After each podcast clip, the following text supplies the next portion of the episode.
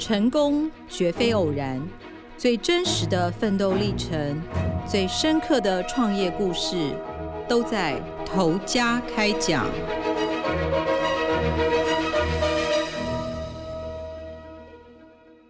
各位听众，大家好，欢迎收听由静好听与静周刊共同制作播出的节目《投家开讲》，我是静周刊财经人物组的记者吕明杰。今天要跟大家说一个隐形帝王，这个“帝”是土地的“地”，他怎么从两万元创业起家，然后变成身价上百亿的帝王？这个励志的故事，不知道大家有没有注意到？去年呢，在大直出现了一间设计很新潮的新饭店，它叫做大直英迪格酒店。那其实新饭店其实很常见啊，但是这一家为什么会引起话题呢？因为一，它的造型实在太特别了，近看会以为它是半圆形，其实俯瞰它是鹦鹉螺的造型，所以很多人都叫它大贝壳饭店。这样，大家可能会很好奇说，为什么要盖成鹦鹉螺的造型，还整死自己？因为这个形状跟一般的建筑是不一样，它是圆弧形，是比较难盖的，所以还要花比较多时间，也要花比较多钱。那这是因为他们引进了这个饭店管理公司，是洲际酒店旗下的英迪格酒店这个体系。那英迪格的 logo 就是鹦鹉螺，所以他们才盖成这个造型。那其实像英迪格台湾还有另外两间，另外两间都没有特别去打造一个饭店，就是他用原来的大楼直接盖饭店这样。只有大直英迪格，它是从零到有。去生成这个饭店，而且是为了英迪格而专门打造的这样子。它的设计也是请来了就很有名的建筑师姚仁喜来设计的。那他们的设计理念就是说，嗯，因为大直在日治时期的时候有很多的砖窑工厂，所以它的饭店外墙用了五十二万片从日本进口的手工窑砖、柴烧窑砖来做设计，这样子，所以就变成是很多人的打卡景点。那也因为大直在以前基隆河截弯曲直之前，他们端午都会办那个划龙舟的活动，所以饭店里面呢也都是处处都看得到用龙舟当元素来做设计，是彻底的结合在地文化。所以呢，那个大直英迪格它其实是定位在潮流精品酒店的。如果没有疫情的影响，它一晚的房价至少是要六千起跳的。那因为疫情现在是腰斩到三千多了，这样。那这个饭店它背后的老板是谁呢？就是我们开头说的隐形帝王永鸿集团的杨秀光董事长。那其实这已经不是他的第一间饭店了。他在早期在台中火车站附近呢，就已经有开了一间台中公园智选假日酒店，以及提供月租的红点酒店式公寓。这一间是在市政府那边。那商场部分呢，它有日曜天地 Outlet，这个跟台中公园智选假日酒店是同一栋的。然后以及位在大直英迪格一楼的春大直商场，去年整个集团的营收粗估至少就有十一点六亿元。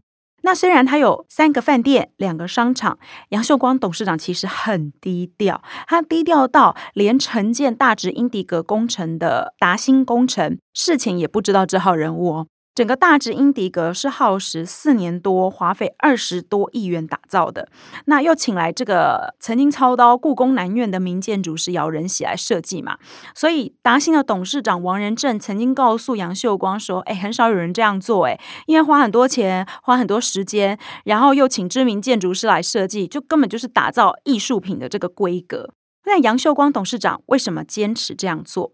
他明知道说，呃，饭店建造的成本高，回收期也很长，他还是坚持要开饭店。那是因为他是用房地产的角度来看经营的。他说，大直再过十年、二十年，房子、土地都会涨。以前他因为是做土地开发起家的，以前开发土地卖掉就没有啦。像他曾经买台中南山人寿总公司的那栋大楼。他用十三亿元卖给新复发，新复发转手卖给南山人寿二十六亿，现在那栋大楼已经涨到四十多亿元了。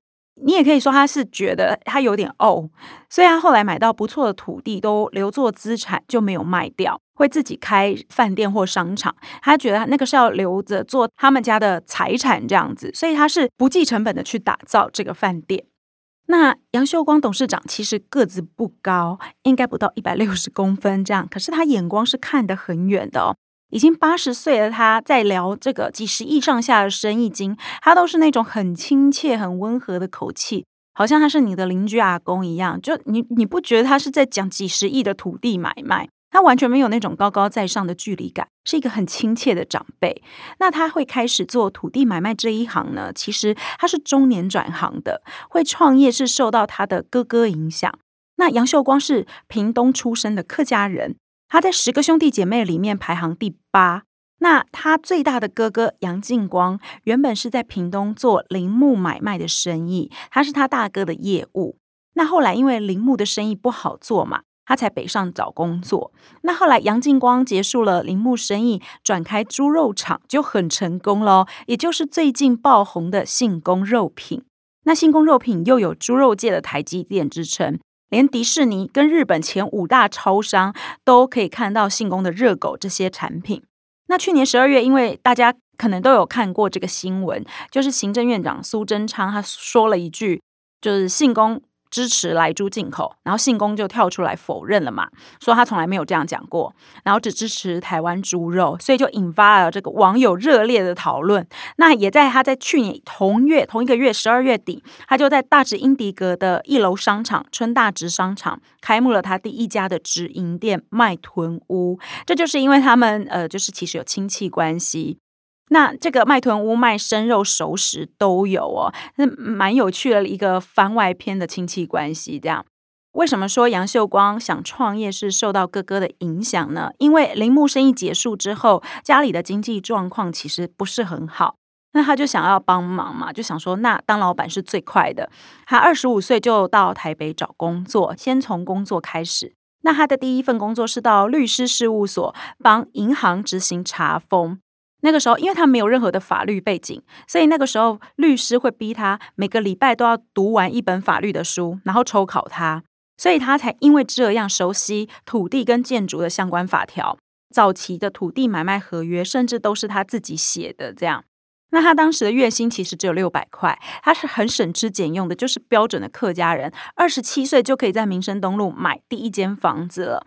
那在结婚以后，他因为有了小孩，就更想创业了嘛，所以他就受朋友的邀约来合伙，投资了两万块开报关行。他那时候负责业务，多拼。他在码头，基隆的码头站了三天三夜，看可以接什么生意。结果他看到，诶，很多货船会来嘛，进港口，然后这些货船都载着这个铁矿砂、煤炭啊，每一艘船进货都是两三万吨起跳的。他就想，如果可以帮他们报关，那这个费用就很可观了。所以他就一间一间去毛遂自荐，跟他们说，他帮忙报关跟运输，速度可以很快，因为他付现金找卡车来运送，他就在码头找，这样拼一个礼拜之内把它做完。因为那个时候可能一般要做完这个报关加运输送货的话，可能要十天以上，他一个礼拜内做完，然后那些客户还会发给他快卸奖金，卸货的卸。那那个时候基隆的前三大。大宗物资的公司都是他的客户，所以他一年的营收已经可以有两三百万喽。可能很多人有这个收入已经觉得很满足了，可是他是一个很拼的人。就是那时候他跟朋友啊就看准了国片正夯，然后他就跟朋友一起标下了南山戏院。那个时候的南山还不是一个二轮戏院啊，是首轮的。他也诚实的说，他是靠戏院来赚到他投资房地产的第一桶金。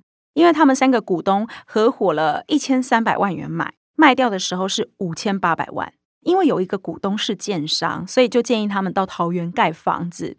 因为正好遇到一九七零年代是房地产起飞，所以他们在桃园芦竹买地盖透天厝，四百户哦，在一个礼拜内就完销了。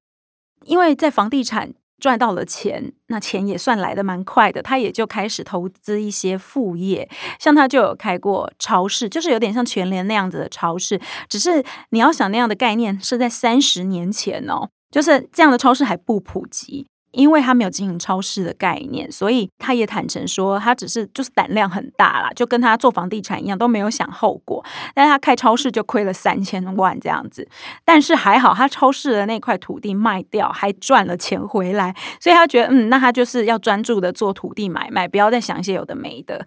还有两个朋友都是他的股东，他们三个常常一起合伙。他也透露跟他们之间的一些相处趣事，例如他们去看地的时候，其实这样的富豪，你以为他们会吃什么当当午餐吗？他们就吃路边的面摊呢。就是他有说，因为他两个股东都非常的节省，其实他也很节省啦。就是他们三个常常到面摊吃面才花总共七十五块而已。然后他就说，有时候他如果先付。另外两个股东都不会出声。如果是另外两个股东先付，他们就说：“哎，你的是四十块，拿来哦。”就是就是三个都是 在比比节俭的这样子。那坐计程车回家的时候啊，如果是杨秀光到了要下车，另外一个股东也说好，他也要下车。其实他还没到家，只是因为他不想付剩下的车钱，想要走回家这样子。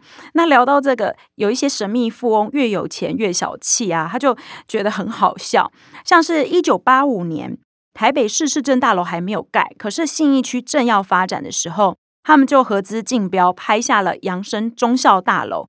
那这个大楼就是在台北市政府站这个统一时代百货的正对面，在现在是很精华的地段，但是在那个时候大家都不知道啊，因为那个时候统一百货是还没有盖起来的。那结果两千零三年 SARS 就影响了房地产暴跌，那持有六成股份的股东就想要脱手。杨秀光其实只有占四成的股份而已，他就用很便宜的价格全部买下来。他说，他一楼卖他一坪一百万元，二楼一坪五十万元，现在是涨了四五倍啊！所以他说我很幸运啊，但是他很生气，卖掉非常后悔。就算有发生这样的事情，他跟股东还是和平相处，都没有因为这样拆伙。三个人是合伙了至少三十年，一直到十多年前，另外两位股东都相继过世，这样子。所以我觉得他能够成功的关键，其实也是不计较。他凡事都会退一步，很容易跟人变成朋友。所以在土地买卖的过程中，他负责法律跟协商。买到烂尾楼，他就全额退费给住户。如果要开发违章建筑的土地，他冒着要被住户打的风险也去沟通，就跟他们说答应会帮他们找好房子搬迁。那我们测访他的儿子杨国玉，也就是大直英迪格的执行长，他说之前他们曾经买过呃基隆路一栋三年的新成屋，要做都更，那是台北市的第一个公办都更案。其中一户呢，是他们在逸仙路帮他买了新房子，让他搬过去。那个房子比他原来的房子大又贵哦，所以像他做呃这个土地开发，很少会跟住户有不好的争议这样子。他的个性是很比较沉稳不躁进的，又熟悉建筑法规，所以他甚至可以买下连严海泰都整合不了的一段天母天玉街的一千多平土地。因为原本在那个地方有土地的严凯泰，他想要整并前面林路的土地嘛，他的地被很多其他的地包着围在里面，所以他如果没有买到旁边林路的地，他就不能盖。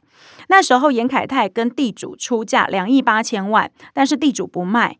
那事隔多年以后，因为那个地主要移民到美国，所以他就登报卖地。好，那个年代是还有登报卖地这种事的。然后杨秀光一直都有看报纸，就是看土地的这个习惯。他一看到就马上出手，然后他就很骄傲的告诉我说：“我只出了一亿三千万，他比严凯泰少出了一亿五千万，还买到这块地哦。因为他跟那个地主讲说，这个地一半是绿带，一半是建筑线，所以你两百六十平的地其实只有一半能用啊，因为绿带你是要退缩土地面积的。”那买下这块地的杨秀光，他就再进攻严凯泰的土地，他就很得意的说：“因为严凯泰的地被包在里面是没有人会买的嘛，因为那边整合是很困难的。那他因为已经买下了前面的地，他就偷偷的去买严凯泰的土地，还用一平低于行情价快三十万元买到。”严凯他也不知道他买到前面的啦，所以用很便宜价格卖给他，他就整合起来可以盖了，也是他一个很成功的案例。后来他这块土地就以一坪八十六万元卖给建设公司，现在行情价已经涨到三百多万了。所以他儿子杨国玉很佩服父亲的眼光，他说：“其实他们获得土地第一手消息的关键呢，在于杨秀光其实对中人，所谓的中人就是土地中介，很守信用。”费用说好多少就是多少，不会说呃事成又砍价这样子，所以都跟中人维持很好的关系。那每次卖完土地，其实杨秀光都会很惋惜价格飞涨。那所以十多年前他买下了这遭法拍的台中公园智选假日酒店那一栋大楼，他就没有卖掉。因为那个他是独资自己买的嘛，就不用再还要听股东的意见啊，要不要卖啊这样子。那因为那栋楼它正对面就是台中公园湖心亭，是很漂亮的，所以他就一见钟情。他只思考了一个礼拜就竞标买下来，但是他也很诚实的说，哎，他买下来空了一年多，不知道要干嘛哎。那那个时候他的大儿子杨国鼎已经进公司帮忙了。所以，两千零八年，他就引进洲际酒店旗下的 Holiday Inn Express 这个体系，盖了这个台中公园智选假日饭店。那目前他们的平均房价是两千多元，一二楼跟地下楼层都是规划成日耀天地 Outlet。不管是这个饭店还是 o u l e 都是台中第一家国际品牌饭店跟 o u l e。因为以前台湾要去 o u l e 只有礼客，就是这种本土的，国外大型的 o u l e 那时候都还没有进来，所以他们很多的策略都是走在很前面的。那杨秀光其实很称赞他的大儿子，肺炎时期的时候 o u l e 的业绩都没有掉，还上升至少一成。啊、那是因为他们会借力使力。例如政府发振兴券推购物节，他们就在家嘛。那也很早就开始比照百货公司有封馆特卖，只限会员参加。这样，其实杨秀光开饭店都正好是在很不好的时局，有一点倒霉啦。就是像台中公园智选假日酒店开幕的时候是二零零八年，那时候是金融海啸。然后去年开幕的大直英迪格是遇到武汉肺炎的疫情，但是两个儿子都没有让他失望哦。他说二儿子做事很细心，他规划大直英迪格的时候其实压力超大，就每天都愁眉苦脸，工作到半夜才下班。然后杨国玉其实确实也不敢掉以轻心，饭店开幕以后他就常办一些市集活动、未出国等方案来促销，然后连露台桌椅的位置他都是亲自画图确认以后才摆放的，很谨慎。目前他们的平均房价虽然腰斩到三千多元，住房率有五成哦。那去年八月开始就可以损益平衡，所以其实他在疫情期间是表现不俗的。那杨秀光的小孩呢，其实也都跟他一样。呃，我在采访他们的时候，觉得都感受得到他们的个性是很实在的，不是那一种全身名牌啊、精品的那一种二代。那杨国玉就爆料说，以前他到美国念书啊。他所有的花费都要写明细请款，而不是只有他，就是他们四个小孩，杨秀光的四个小孩，通通都要这样做。明细上面要写哦，你伙食费一个月大概用多少，交通费是多少，电话费是多少，爸爸再拨款这个零用钱给你这样子。然后有一次，他就因为跟女朋友是远距离嘛，女朋友在台湾，那就刷他爸爸给的信用卡买那个电话卡，要打回来给台湾的女朋友。然后杨秀光知道了，就马上问他说：“为什么你很少打电话回家，还要买这么贵的电话卡？”就是他是会去检查小孩的刷卡明细的。那杨秀光自己本人是更节俭，他已经是身价至少百亿的董事长。然后我们一到他的办公室，就看到有一种印象馆电视机，那是以前的年代才会看到的，根本就是古董等级的，放在他的办公室里面。他就说：“哎，这个还可以看啊，看起来还很清晰啊，所以就留着。”然后我们到他家采访，就是他有一个房间是专门看电影的影视房，他的椅子用的是跟美丽华电影院一模一样的，一张要好几万块。然后旁边居然有一台断头的电风扇，是用胶带缠起来的。他说：“那这个只是摆头的地方坏掉而已，断掉而已，还可以吹啊，就不要浪费。”就是他的节俭，就是会让你很佩服的这种。那其实我觉得他能够从两万元创业成功，变成身价百亿，不只是他很拼，抓住时机，然后对人很和善，好相处，又不怕吃亏。他也很强调一点，就是他买地都是当机立断，他只要看到好的土地，他不会想很久，就会马上买。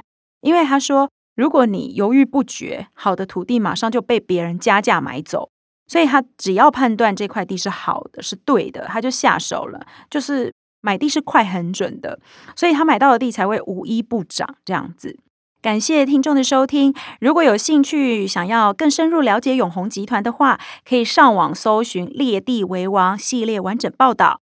也请持续锁定由静好听与静周刊共同制作的节目《头家开讲》，我们下次见。想听爱听，就在静好听。